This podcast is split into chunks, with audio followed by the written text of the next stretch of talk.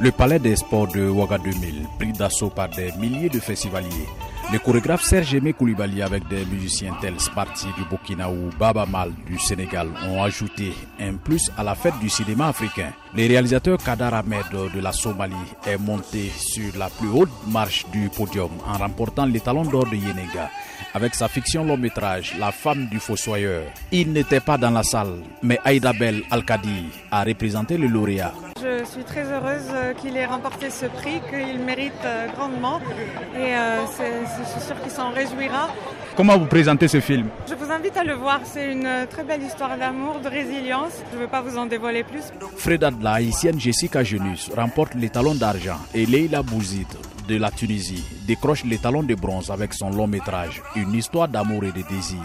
Au total, 24 prix ont été décernés dans des catégories documentaires, fiction court-métrage, perspective, Burkina, meilleure collaboration artistique et fiction long-métrage.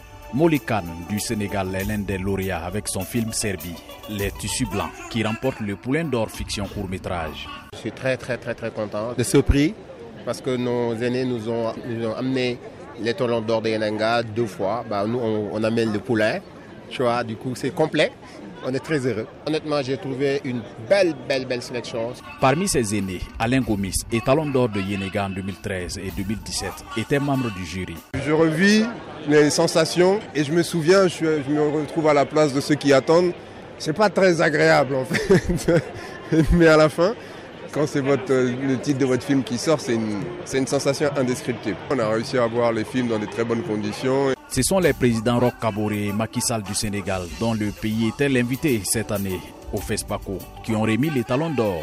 Roch Kabore s'est réjoui. D'une part, sur le plan de la sécurité que sur le plan sanitaire, a rempli toutes ses promesses. Il n'est pas besoin de diviser pour voir combien tous les acteurs, tous ces artistes ont fait montre de leur joie le président Macky Sall pense que le cinéma africain a besoin de financement. Je travaillerai avec mon frère ami le président Roch Kabore pour qu'à l'échelle de l'Union africaine, euh, l'idée du soutien à travers des fonds de promotion du cinéma tel que nous l'avons institué au Sénégal, pour que tous les pays accompagnent leurs cinéastes afin que la qualité de notre cinéma soit à la hauteur du cinéma mondial.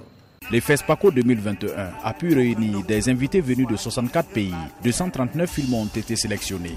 500 ont été projetés au profit de quelques 150 000 festivaliers en une semaine à Ouagadougou, selon le délégué général du festival, Alex Moussa Sabadogo, qui donne rendez-vous du 25 février au 4 mars 2023 pour la 28e édition.